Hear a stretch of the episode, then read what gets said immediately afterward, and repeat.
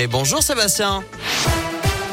Salut Nico, salut à tous. À la une de l'actu, 20 millions 900 000 téléspectateurs ont suivi l'allocution d'Emmanuel Macron hier soir.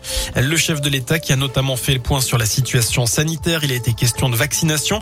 Tout à l'heure, Gabriel Attal a précisé les annonces du président de la République. Le point avec vous, Joanne Paravi.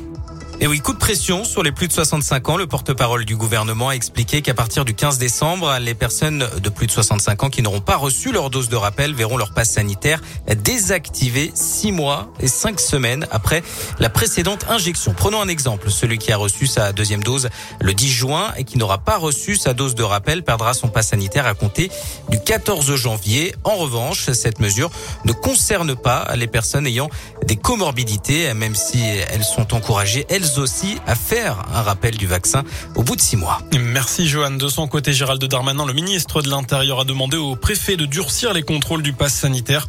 Notez qu'hier, Doctolib a enregistré un nouveau record, 150 000 créneaux de vaccination réservés en 24 heures.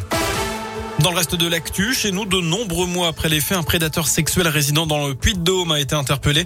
Cela fait suite à une tentative de viol et d'agression dans l'Ondaine. Il s'agit d'un homme de 27 ans.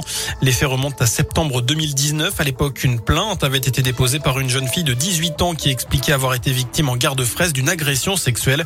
Elle décrivait un individu dont le visage était masqué. Des traces ADN avaient été relevées. Il y a cinq mois, des faits comparables avec le même ADN ont été répertoriés dans le Puy-de-Dôme.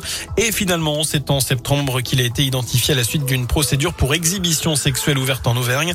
L'individu a été interpellé avant-hier à son domicile et placé en garde à vue. Il a été présenté au parquet ce matin.